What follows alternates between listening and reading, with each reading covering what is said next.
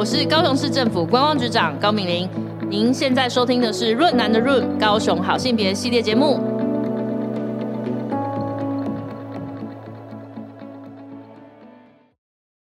我从小到大很少人会问我是不是 gay，你知道为什么吗？因为你太 gay 了吗？对，就是说不用问，又不是我们讲，又不是看不到或听不到，所以人家都说柏伟是个行走的彩虹旗。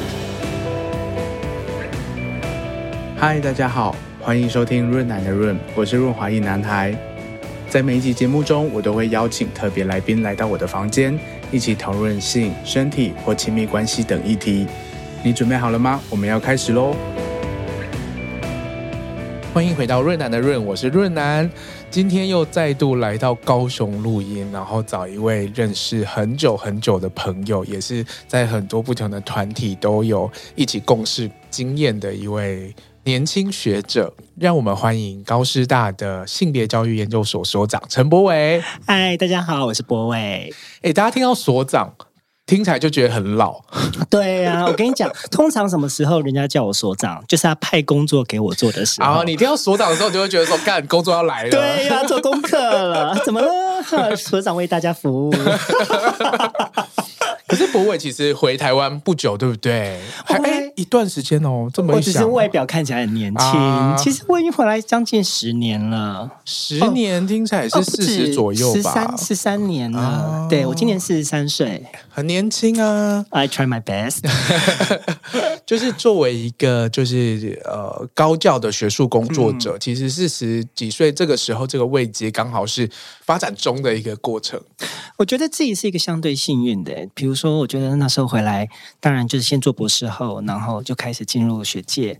那其实我之前在南华大学，然后待了五年之后，然后就是到东吴，然后到现在的高师大性别所。嗯嗯、那虽然这十年有点久，听起来有点久，可是我觉得跟现在的学界的新进的人员来讲，我觉得现在新进的人员很多都比我那时候更优秀。可是我觉得高教产业的这种萎缩啊，或者是说对于这种求职的要求。我觉得让现在的新进的年轻学者来讲，要比我们当初要更努力，嗯、那甚至比我们更优秀，可是不一定可以找到这个位置，嗯、是还蛮让我觉得很可惜的一件事情。所以就是老教授们是该退一退啦。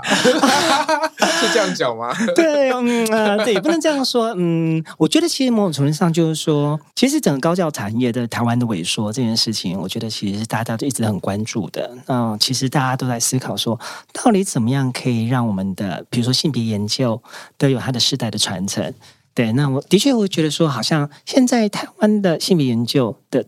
好像就是有三所性别所嘛，嗯，那虽然其他的学校不同系所都会有呃性别研究，对，可是我觉得某种程度上做性别的研究的学者要走工作，好像还不是那么容易，就更难一点点。对，就是说有点僧多粥少的概念。哦、对，博伟一开始就是做性别吗？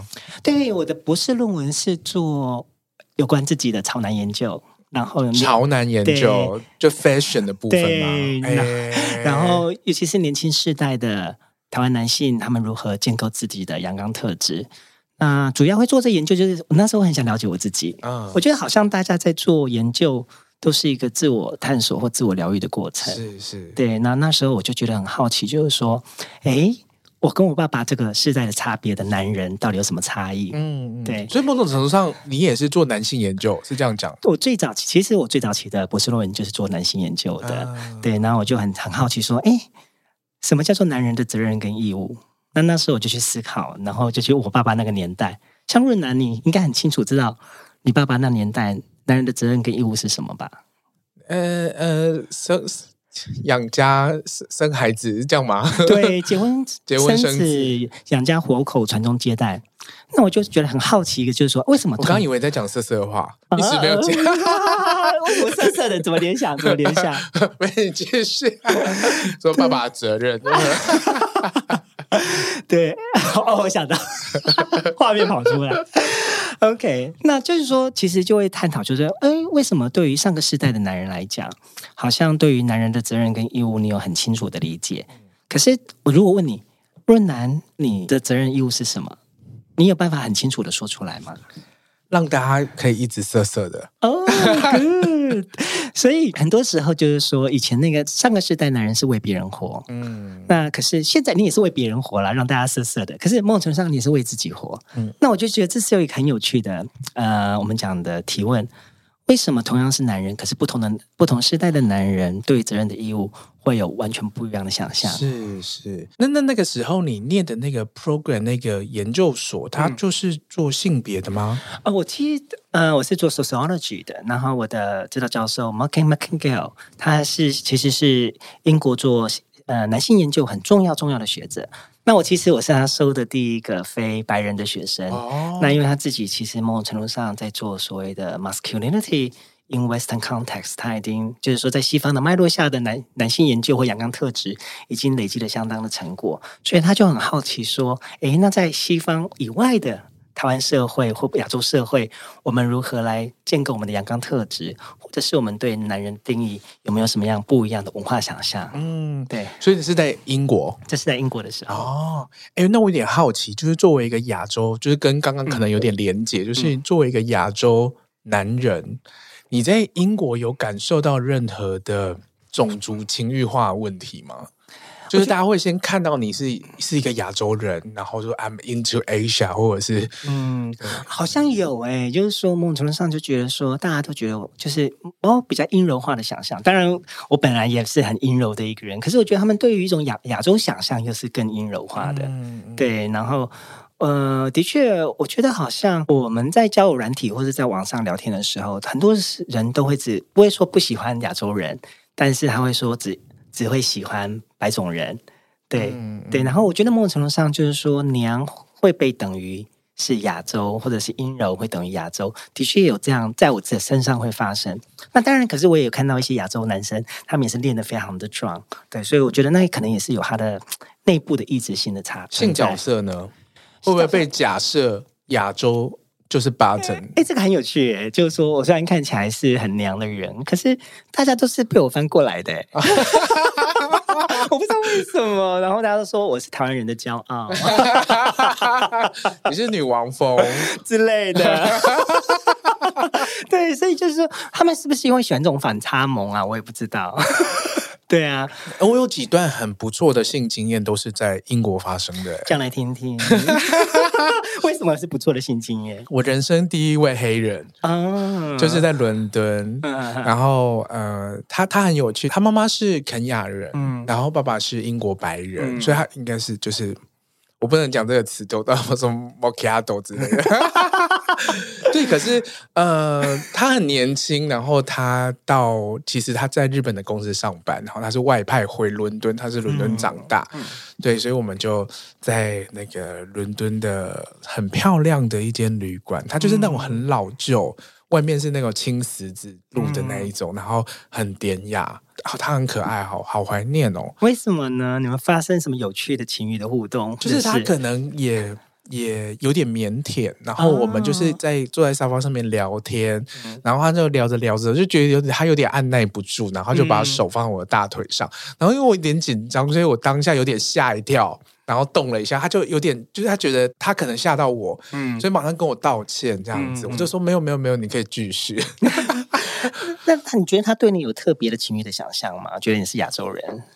我觉得因为他在日本工作，所以他可能看更多亚洲，嗯嗯，对，所以比较没有这个部分，嗯嗯，我感没有感觉到他是因为我是亚洲人，所以想要约我，而是可能知道。就是有其他的特质性，他把我猜，嗯嗯嗯嗯，对，所以那一次是哦，然后这个我在别的地方也有讲过，就是我们做完之后哈、啊，嗯、然后就有点就是聊了一下，说刚刚大家表现怎么样，彼此打分数，对对对，然后他说 You just killing me，怎么这么有礼貌的一个人？对可是我小时候我其实对这种就是呃英文的语境没有那么的敏感.所以我就想说。所以，我刚刚是因为我太重吗，吗还是怎么样？可是我发现说，哎，他的表情是称赞愉悦的，呃、所以我才才学到说，哦，这个是一个称赞的，爽翻，爽翻，爽翻，你把我说爽死了这样子。台湾人的骄傲，佩润男。对，你做了什么东西会让他觉得？我可能就真的是有把它做下去吧。哦，真的很大呢。哦哎，我哎，我真的很好奇，哎，就我自己常常觉得说，这种做零号，其实我们常常会私底下会聊嘛。除了很多的前置作业，那个平常要练习吗？练习，要不然怎么有办法吞纳进去这个？啊、这样 深入喉咙这样。我没有想到，我跟大学教授在聊这件事，是你自己就好说乱聊的、啊。情欲是日常生活的一部分，不是吗？是，我想想哦，我觉得可能有些人他会用一些玩具在、哦、在练习，嗯、对。可是我觉得，如果说你不是一直在吃非常大的话，其实还好，嗯、就是日常不用太练习。那零号的快感来自于哪里啊？哦、呃，我自己觉得在物理上面的话。嗯一方面是括约肌的收缩，那个地方其实是有快感的，嗯嗯嗯，然后再就是直肠的内壁其实有很多的神经丛，它也是有快感。再就是大家常说的前列腺被刺激到，这么生理性呢？对。然后我会觉得，就是这些的感受，它在呃成长过程当中跟你的这些情欲元素连接在一起的时候。他就有机会，就是很有快感。就是有些人单纯是生理上面，嗯，就可以很爽啊。有些人是因为就是那些互动啊，比如说被干的时候，嗯、呃，拥抱、接吻，然后那些情色材料综合起来，在你的大脑发生高潮，这样。啊，人家都说当零号就是说。第一个脚本就是你要当一个可以被好好用的乖小孩，good boy，哦，是吗？就是说，哦，觉得说当一个零号的来源，快感来源就是说我可以被好好的被一号用，哦，对。然后你有这样的感觉吗？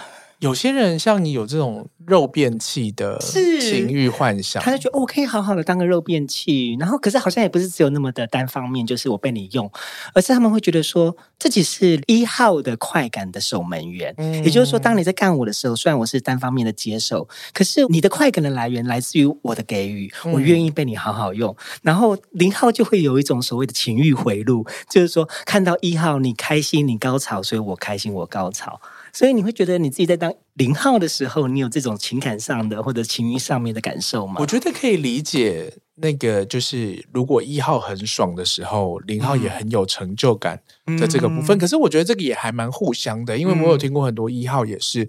他可能真的在抽查的时候不会有太大的快感，嗯，他所有的这些性反应都来自于零号的反应，嗯，对，所以好像很互相哎、欸，对啊，我一直在觉得说台湾在做性别研究，尤其是现在，我就觉得说想跟让我的学生看有关于我们讲的男同志的性爱礼貌运动或者是性爱礼节，嗯、好像很少的研究。你自己在访谈过程中有有有遇到说大家在谈零号跟一号的互动这种性爱礼貌运动吗？就是。教大家怎么当一个好好的一号哦，对啊，我就觉得很多时候就好像这个年轻世代就是对于性脚本的缺乏，某种程度上也不知道怎么可以去好好的当个。你觉得是缺乏吗？我觉得是哎、欸，那你你要不要分享？你你是说你在成长的过程，就是我，我觉得我有有一个落差，跟现在有个落差。我我觉得我的性教育，哎，我们性教育，我四十三岁嘛，所以我的性教育当然就是那种非常传统的。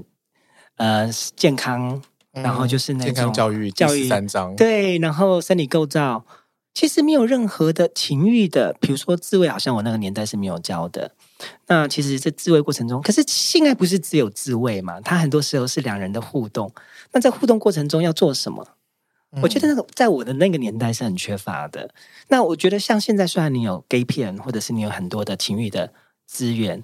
可是这过程中，难道他是跟日常生活的情欲是很实作是很连接的吗？你都不会觉得说你看了 gay 片跟你日常实作有个断裂吗？对，我觉得很有趣的地方是大家。我自己在成长那个阶段，其实大家会讨论和学，嗯，对，就是大家会，比如说以前比较流行论坛式的，嗯嗯嗯，论坛就是会有很多的文字，然后到我我在成长过程中有部落格嘛，部落格它就是文字和图片，嗯，可是现在好像就是。单纯的就是很多的情色材料都是影像，嗯，而且是快速片段的影像，欸、对，所以所以可能是这种物质条件的改变，让我们学习性爱的方式也有一些不一样的方式。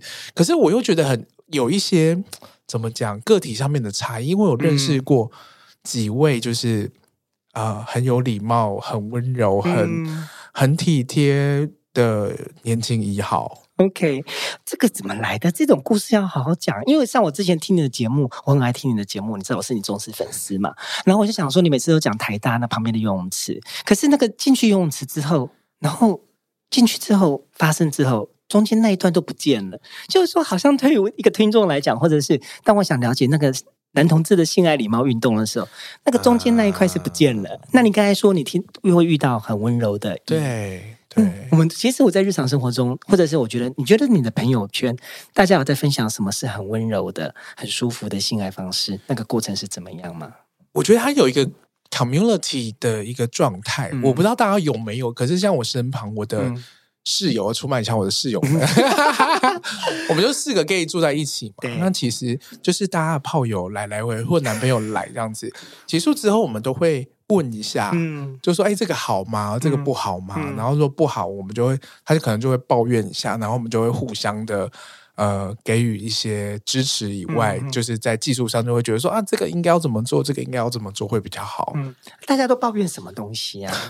对啊，我就很好奇，因为我总是我就觉得奇怪，就是大家都在谈性爱，你的情，你的节目很多的情欲，我觉得很棒，可是我觉得那细节我都学不到，你知道吗？哦。这 个我都知道，我不知道，你自己不是在做情欲节目的吗？我是真的每次在听你的节目，我想说那个画面是什么，那个画面是什么？其实我是觉得说，像我自己，我自己就在细在做性别研究，或者尤其是情欲研究，障碍者的性爱欲，我觉得这细节是很重要的，因为这细节很很多时候会告诉我们对于性爱的想象是什么。是对，比如说我们以前我自己一开始在做障碍者的性的时候。我们对障碍者的身体，我们都觉得说他可能就是一个不可欲望的身体。那记得我以前去访谈一个障碍者，然后他就说他是一个男同志，然后他就说这个自己三十多岁，然后花了二十多年克服自己障碍这个议题。所以当他知道自己是 gay 的时候，他其实并没有太焦虑。可是他发现，你知道吗？当他这个开始的时候，要进入同志圈的时候，他发现自己跟其他人唯一类似的地方，就是他们都是喜欢男人。可是自己这样非主流的身体，其实，在同志圈是非常被被排除的。对，那他也觉得，那时候跟他聊的时候，他就说，每天下班呢、啊，在新公园附近就这样绕啊绕啊绕，然后就像开车这样，就像游魂一样，然后就觉得很想谈恋爱。我知道在讲谁，对，但没有人要把他带回家。嗯，然后他就说，怎么有可能人家会把我带回家？你知道吗？我就是个乐色。所以陈老师，你想想看嘛，谁会愿意把乐色带回家？那可是我觉得很有趣，就是说，当我们看到障碍的身体的时候，我们觉得他们这个情欲的事情，好像他就是情欲失格，不能拥有亲密关系。可是也恰恰是因为他们障碍的身体，会让他们发展出多元的情欲的想象。像我刚才提到那个说自己是像那个乐色的这个障碍伙伴，然后他就说，因为他是一号嘛，然后他就说，虽然因为他自己是小儿麻痹的伙伴，然后他的他没有办法直立站立，那做爱的过程中，你知道吗？他就是用他的双手臂。然后，因为从小到大就是用拐杖啊，对所以是啊，哦、手把强壮，对，很可能比你的小腿还要粗，嗯、对。然后他就说，很有趣的地方就是说，跟她男朋友在做爱的时候，她反而她男朋友是零号的时候，她觉得她男朋友喜欢她紧紧抱住她的感觉，嗯。然后她就说，她把阴茎的功能转换成手臂，而且你知道吗？手臂一次。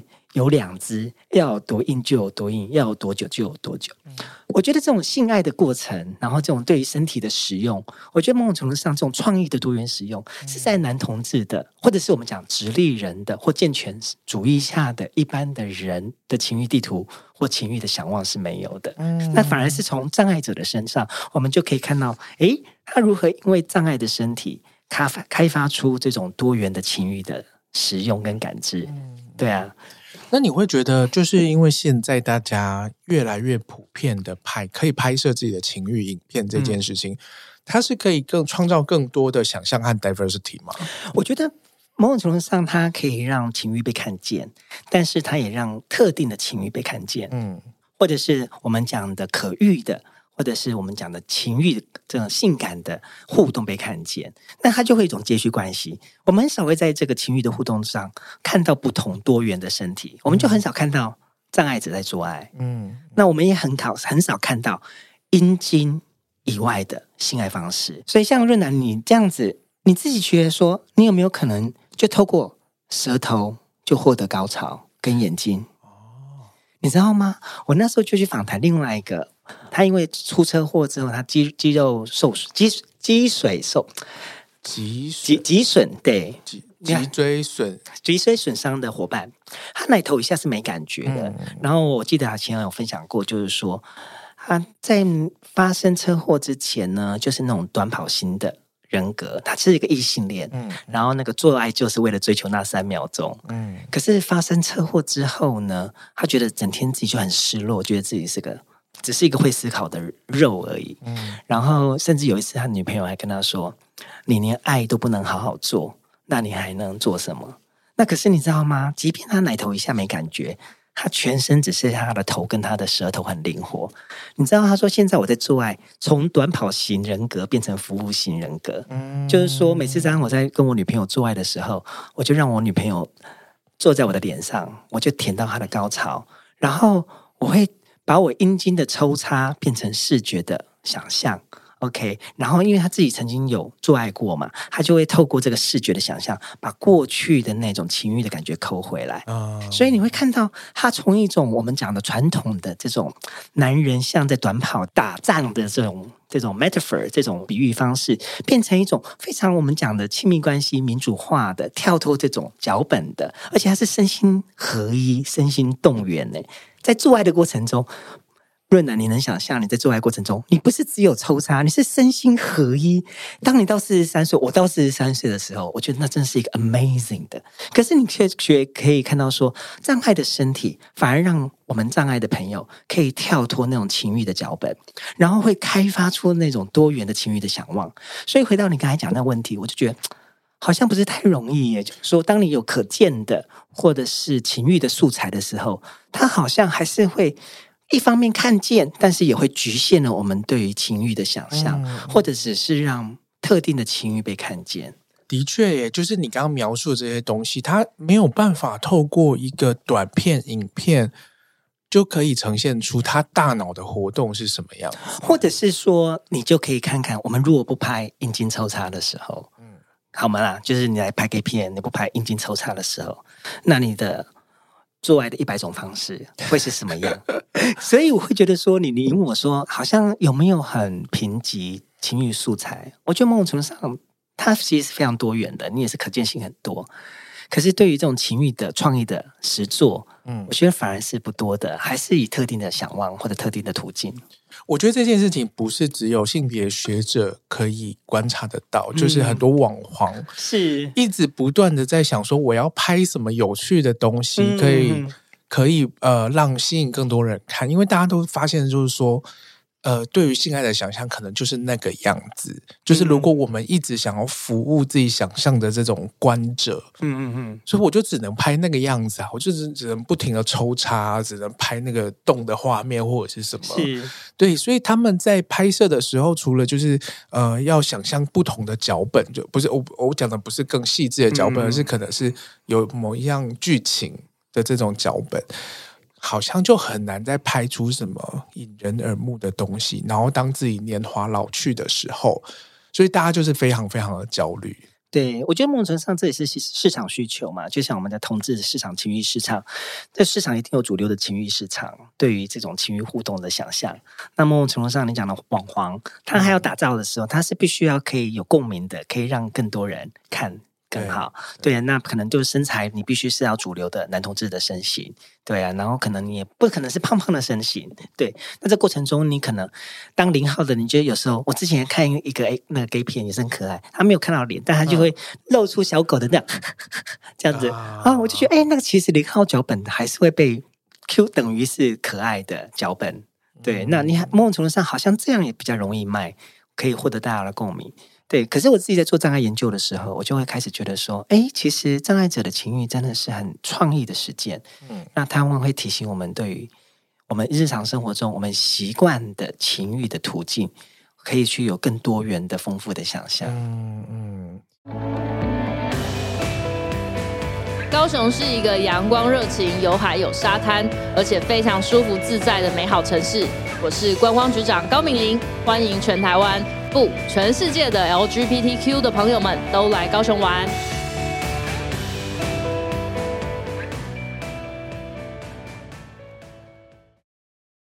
障碍研究是你这几年一直在在进展的东西。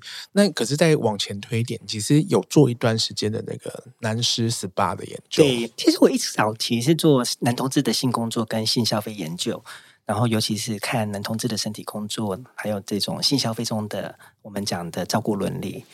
这个研究拿出来是找得到高教教职哎，真的是不是？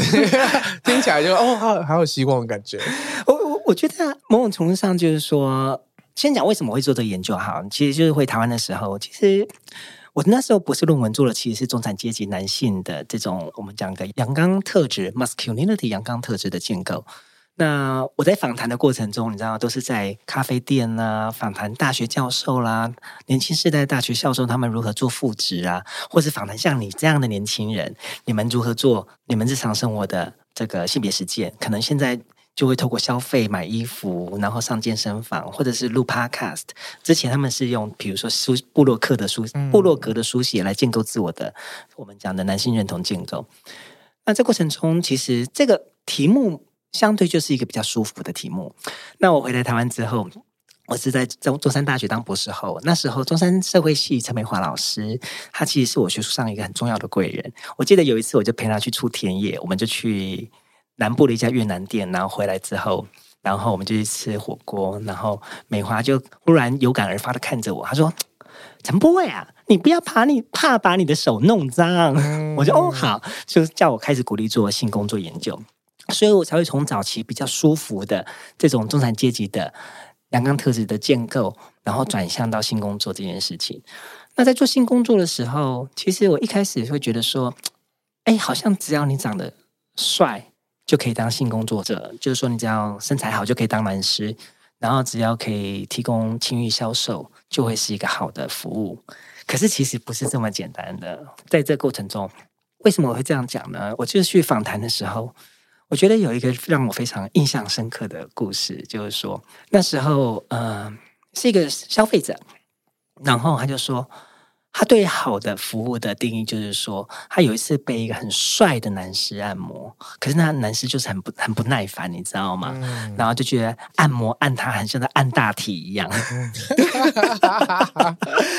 对，然后他说，就算再帅哈，可是你这个不用心，你觉得他对你没有兴趣，你就觉得很像肚子很饿的时候吃麦当劳，就是没有什么样的感觉。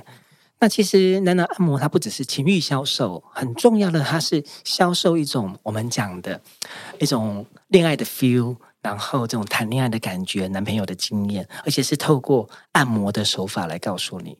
那另外很重要就是说，也是一个消费者，他其实是三十多岁在台北，然后是一个男同志，没有出柜。你知道第一次买春去哪里买春吗？没有出柜的男同志，对象是男的吗？不是。啊，他竟然去十八岁去买春，然后找女性性工作者，因为他对自己同志的污名，他就觉得说啊很焦虑，他喜欢透过跟女人发生性关系，把自己干成异性恋男性，对，然后他其实甚至就说啊，要不然我出去就是被车撞死好了，这样起码我爸妈还可以拿到一笔保险，觉得说好像我不会那么的不孝顺，然后他其实没有出柜，然后其实也蛮孤单的。然后很多事情他就必须要自己扛嘛，可是他就说很有趣，就是说有一次他去按摩，就是他就是去男男按摩，然后他就说，虽然这个师傅不是我的 type，可是很有趣，就是说他按我的时候，他按我那个点的时候，我就觉得，诶，他怎么可以这么了解我？从小到大，好像没有人这样的抚摸我，除了你的爸妈，除了我爸妈一样这样的 baby 我。然后他按下去那个点的时候，他都好像好像知道，除了我身体酸麻胀痛那个点之外，好像也知道我人生辛苦的点在哪里。我就觉得很有趣，就是说啊，为什么这种男男按摩，只是按下去的时候，却有一种手跟身体的对话，好像就是说，身体可以告诉我们，按摩师他的手在我们这个受访者身上，他就是承载一种被社会排除的苦难，不能做自己的苦难。那可能就是说，因为这是一个男男按摩，一个 skate spa 的消费场域，然后男士按下去的时候，他就觉得，哎，这男士的手好像一个会倾听、会倾听的手一样，可以知道他这种人生的苦难是什么。那这就是我开始在做男男按摩很重要的契机。然后这其实不是只有一两个故事，就是常常就会发现说，男男按摩他如何提供这种照顾工作。像有一次我去访一个男师，然后这男师就说他有一次去外出，然后十二点的时候，诶，他就觉得很奇怪，已经十二点了啊，为什么门打开的时候对方，然后还已经穿好衣服、洗好澡，很干净，还喷香水，好像很在乎这次的这个迷这个碰面。然后他就到他的厕所去换衣服的时候，那发现厕所好多小朋友的东西。嗯，那想说那应该是什么？应该是结婚对结婚婚姻关系里面对，然后没有出柜的男同志。那他也没有想那么多，然后就开始按摩的时候，他就觉得这个客人好害羞，我都不敢碰他，不像一般客人一样敢碰他。然后他在按摩到他的左手的时候，发现他左手哎竟然少了一只手背，他就发现哦，原来他是个。障碍者，障碍者，嗯，对，然后在按的时候就按到他的大腿，然后大腿有一个非常严重的伤疤，嗯，那个严重的程度就好像他在你面前，你看到他被那个卡车搞鬼一样，然后他就按的时候，他像他的感觉，他就觉得，哎，他就可以感觉，哎，怎么会那么的辛苦？他比平常更认真的按，嗯，为什么呢？他说：“我希望让他知道说。”哎，希望你的苦难到此为止就好。所以我就觉得哇，想不到男男按摩，他真的不只是情欲销售，他甚至是一种感同身受的照顾工作。那男士的手就成为一个会听话的手，他可以倾听我们消费者这种老老残病丑的身体，嗯这种社会排除的经验跟声音。那透过你这样的描述，我就反而觉得很有趣，因为你提刚刚提到两次，就是他是一个照照护，嗯，照护工作、照顾工作，然后你也竟然把它描述成他是一个接住脑残病丑的男同志，在这个严苛的男同志市场里面接住脑残病丑的一个这样的一个社会的网子。嗯，我觉得很多人没有。用这个角度思考过男士这件事情。对啊，我每次都想，我去国外报告男男研究的时候，然后 下面的听众都想说：“啊，我自己是不是男士？我是在当男士。”我觉得可能呃，西方人比较不能了解我们的这个年纪。然后我记得有一次，我就去访我的受访者，然后我的受访者我就说：“润男，润男，你觉得我可以当男士？”然后我的受访者润男他就很认真的看着我，然后就说：“嗯。”陈老师，你又老又 C，会有 会有销售上的瓶颈。哦，我心里想说，你也太太直白了吧？那所以，我一开始在做男男男按摩的时候，你去看你你看那网站上的确就是那个身体都是非常的主流的，然后其实那种对于身体的情欲接续关系或情欲要求是非常的清楚的。对，然后我自己一开始也觉得说，一定就是什么，就是要情欲销售，然后就是。这种最重要就是你要变成一个主流的身体。可是当我开始做奶奶按摩之后，我觉得更重要，其实就是一种我们讲同志之间的照顾伦理。嗯，对。那这除了刚才讲脑残病丑的残障碍者之外，然后还有一些男士就会谈到说，他们的常客。很多都是六六七六七十岁的伯伯，那都是已经结婚了，然后想说小孩都长大了，然后要来这里想说可以啊，我人生义务已了，那我来这里就可以做自己。那来这边开始消费的时候，可是他就发现一个很有趣的事情，就是说为什么要来这边消费呢？因为这些伯伯们，他们如果去一般的主流的男同志，不管是红楼啊，或者是我们现在去的大众走，可能都不会有人跟他们聊天。嗯，对，然后。男士就会觉得说，他就分享说，哦、呃，我觉得很多时候这些常客，这些年长辈的常客，他们生命中有些部分，有些支持是需要人家支持，可是他们家人不能提供的支持，就是情欲的这块支持。所以他们觉得自己在做这种男男按摩的时候，其实就是一个传习服务，你知道吗？嗯、让这些长辈一种做长照的概念，也是社工。我觉得很多男士都有社工的特质，哎、嗯，那个除了手要会听话，日常生活中的沟沟通也是很重要，要去倾听，然后要跟客人互动，甚至成为年长长辈认识同志文化很重要的窗口。啊，它就是像是一个连接。连接不同世代，是然后一个资讯的提供，顺便聊聊，就说，哎，你可以去哪边？你可以去哪边？这样子。对，然后甚至有时候我们可能，呃，这些长辈没有去的时候，就会透过跟男士聊天来理解说，哦，原来现在同志文化在做这个。然后其实是有时候男士也会觉得说，他们最大的工作的感的来源就是，原来我的客人可以觉得。我是这么好的陪伴，嗯，对，然后我可以让我的客人在他们苦闷的生活中，可以让他们短暂的自在的做自己。哇哦，听到这里，就是说的男士应该为自己鼓掌一下，对。对，很很不一样的一个呃观察的视角，而且其实它就是真实发生的，它不是只有一个情欲上面的购买和消费，它后面好多，就像你说的是一个照护的的一个实践的一个伦理。对啊，其实我们对于情欲的想象有时候会比较扁平，就像我们刚才一直在谈嘛，就是说，当欲望这件事情，当你在网黄或者是说 gay 片，即便有那么多的可见的欲望的互动，可是我们可能看见欲望的同时，我们会扁平化的亲密关系。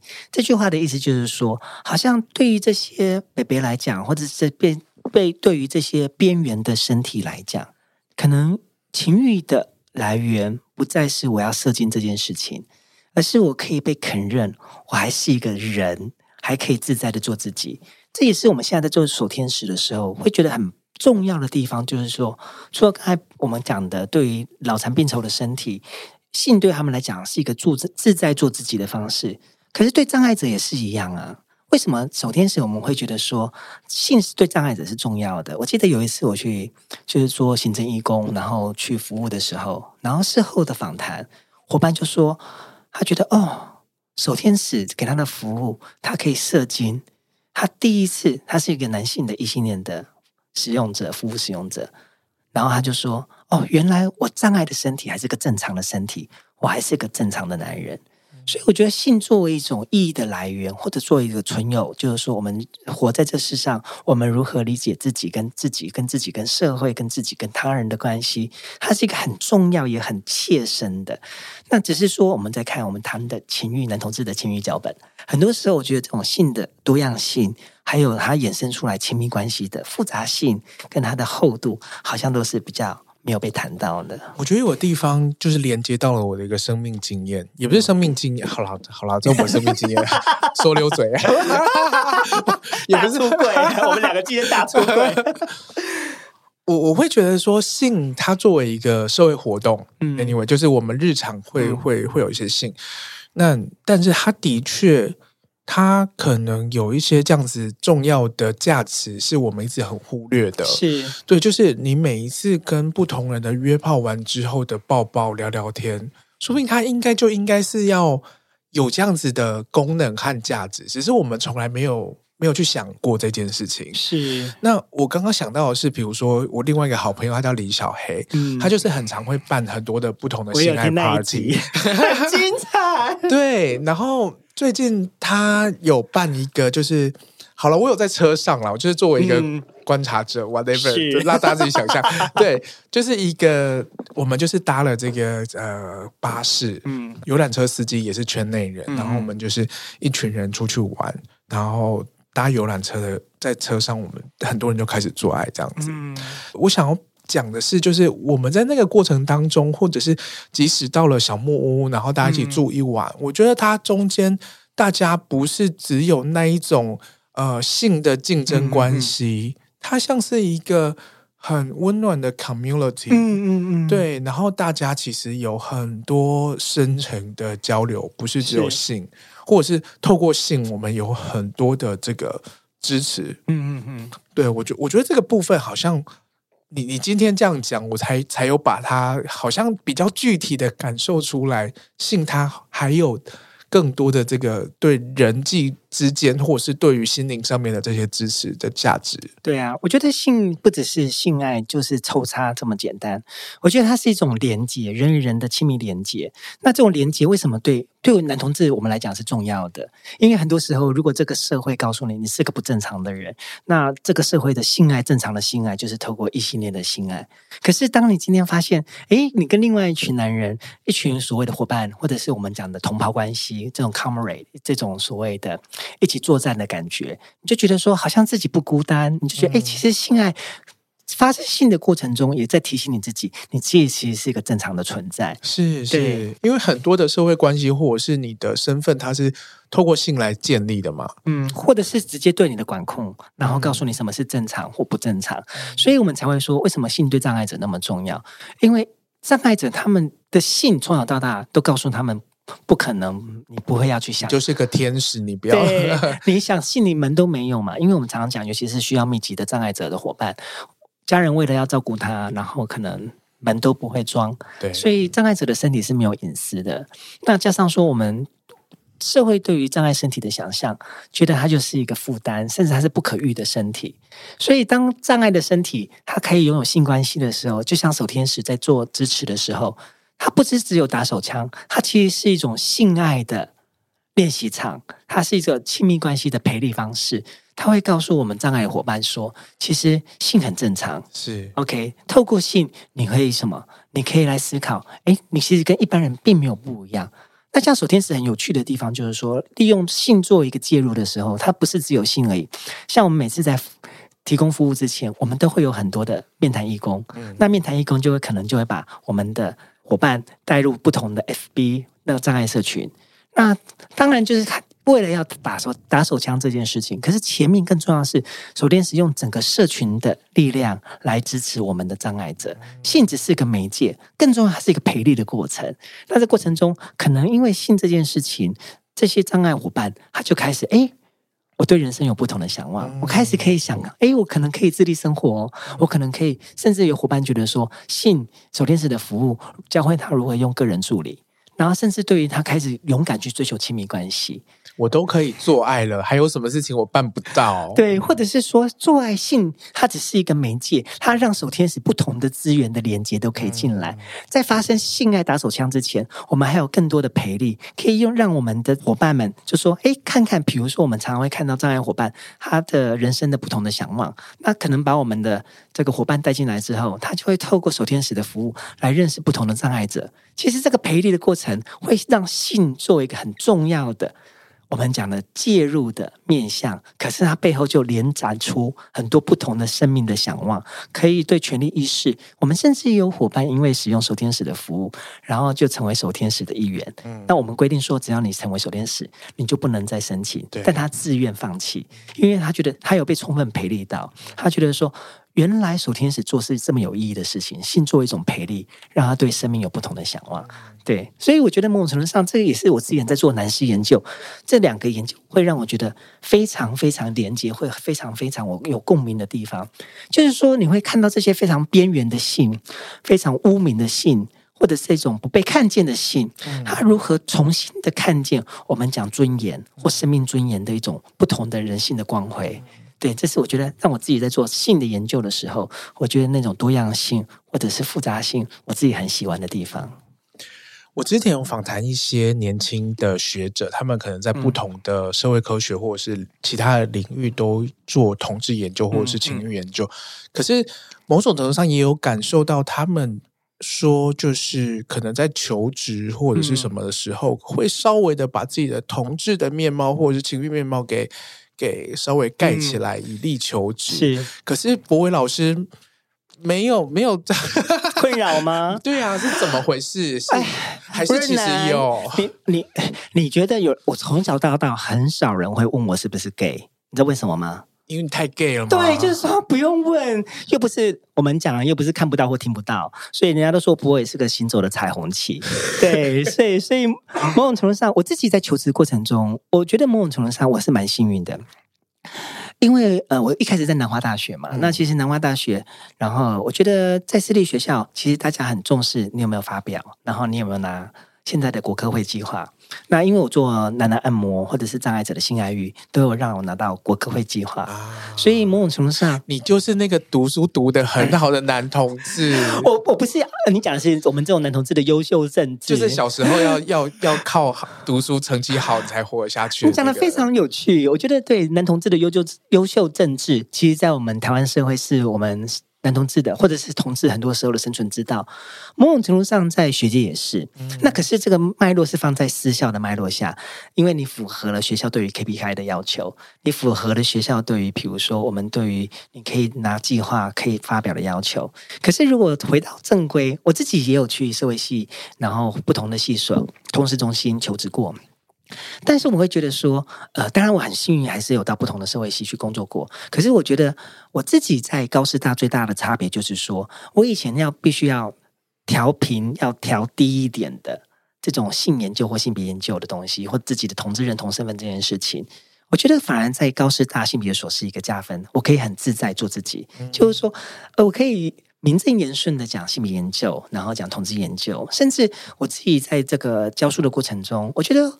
学生们或者是伙伴们，他们会让我过往我觉得一些我必须要觉得很自卑，或者是我觉得说，哎，我必须要隐藏的一些特质，反而来这边，我就可以很自在的做自己。所以我觉得这是做性别研究在高师大或者在性别所一个很我们讲很很 blessing 很很很被祝福的地方。对，可以比较自在的、自由自在的做自己。可是，在别的领域可能就没有那么的幸运。嗯，像之前有呃，比如说右心他在、嗯、呃地理学是对，好像就是必须要稍微的调低一点这样子。对，我觉得社会科学，尤其是社会学，又相对更包容。嗯，我们有个接续关系嘛，就是说接续包容的接续关系。我觉得性别研究或者性别所，对于我这样的人哦，非常多元的人，我们是非常的。甚至它不是只有包容，它是一种 celebrate。他觉得，哎、嗯，这是多样，甚至是可以带来一种风采，可以让人家知道说我们是很多元的地方。嗯、那我觉得社会系，我们做社会系本来就是非常 critical，然后很多的对话。那我们也会看见性别如何丰富我们对社会学的想象。那可是这还是在 sociology，在社会学或者是做性别研究。我觉得在法律可能就会比较难，嗯，可能地理学或者是商学院，我觉得相对。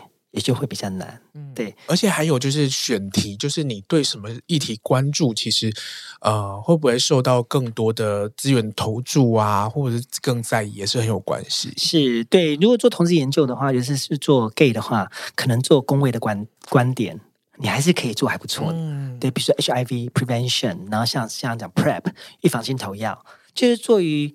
某种程度上还是呼应，当然不是这么简单的呼应，但是还是可以做一种对男子同志社群的一种管控，或者是一种风险管控。我觉得某种程度上它就会有它存在的正当性。所以选题其实就是要很很聪明，要这样说吗？对，但是我觉得做研究这种事情，其实很多时候跟生命经验有关系，然后还有你的 data 会告诉你你下一个研究在哪里。就像我刚才之前讲，我为什么会从男男按摩转到障碍者的性爱欲，就是我发现说，哎，其实很多的熟客是脑残病丑的身体。那障碍者的情欲是这么重要，但是又被这么局限，只能靠透过性消费来满足的时候，我就很想知道说，那障碍者本身他的性爱欲是怎么样？所以后来我才会跟守天使一直合作。那这过程中，其实你就会透过你的 data，就会带着你说下一步要做什么。嗯、那我觉得，如果要在学界。自己要可以把这个题目做得久，你一定要对他有热情。嗯，对。那我自己会觉得说，我其实是一个非常情欲无聊的人，不是情欲贫穷，是一个情情欲无趣。我有一个理论，就是说你缺什么，就是你就会做做什么，就是说某种程度上。你说认识我的人就知道，我其实就是一个学术公务人员，我是一个非常无趣的人。可是我觉得性是一个非常有趣的主题，就是说，哦，原来我们那么去不想谈他的事情，或者是我们常常会看到性就会想到负面、跟偏见、跟污名的东西，它可以重新让我们对于社会正义、对于人性什么叫做尊严，甚至我们对于什么叫做美好未来的想象，可以完全打破重练。把它打掉重练的概念，我就觉得其实做 sexuality 性做一个切入点，它其实是一个非常有趣的切入的视角。那还是必须回到刚才选题，我觉得选题重要，可是是不是这样的题材可不可以滋养你自己？然后可不可以让你自己说有热情？然后可以透过认真倾听你的 data，倾听你的田野，让你的田野带着你下一步要去往哪边？对。哇，虽然我已经离开学界非常久，可是听到这样子的讨论，我还是觉得很有趣，你很优秀 哎、欸！对啊，我就觉得你那研究主题太有趣了。有机会的话，再 再把它往前进。觉得今天其实聊的差不多，我觉得好有趣哦。就是我们从博伟的自己的对于自己想要了解的地方，然后做自己的研究，然后男师的研究，老残病丑的这个这个呃性工作的这个支持，就是性它的有什么样的社会功能，在博伟的研究里面，它串出了一个不同的路径。对，我觉得这个对我来说也是很有启发。对，我觉得大家应该就是要把做爱这件事情，或不不一定是做爱，就是情欲这件事情的这个社会的关系，嗯，应该要可以把它放得更重一点。嗯，对，就是我们会约朋友吃饭，我们应该也约朋友做爱，是对，做个爱，然后大家聊聊天，大家就是互相在支持鼓励一下。对，而且可能对情欲的想象可以更更丰富、更多，更多元。对，大家把自己的故事、把自己的欲望、那些不为人知的小癖好，对，都把它写出来、讲出来。对，对，这个。可能它产生的效果和作用会比我们想象中的大很多。对，我觉得是。然后让我们看见做爱的一百种方式，跟亲密关系的一百种意义。是，我觉得那就是很重要的开始。嗯，如果你对今天就是博伟老师说的这些啊，当然就是除了找博伟老师的论文来看以外，也可以来念 高师性别所。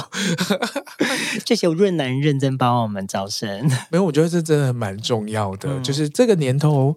能够愿意来念研究所的，我觉得已经越来越少了。是是，对。是然后当然要好好的审视，说我也要把时间和资源放在呃哪里，嗯、然后我要念什么样的专业。嗯、对，那我会觉得说性别所，它当然就是一个可能你必须要说服自己或者说服身边的人说为什么要来念性别所，嗯、可是它或许真的可以呃带给自己或者周遭有一些实质上面的改变。嗯哼哼，哎。柏玮要不要跟大家分享你们的 podcast？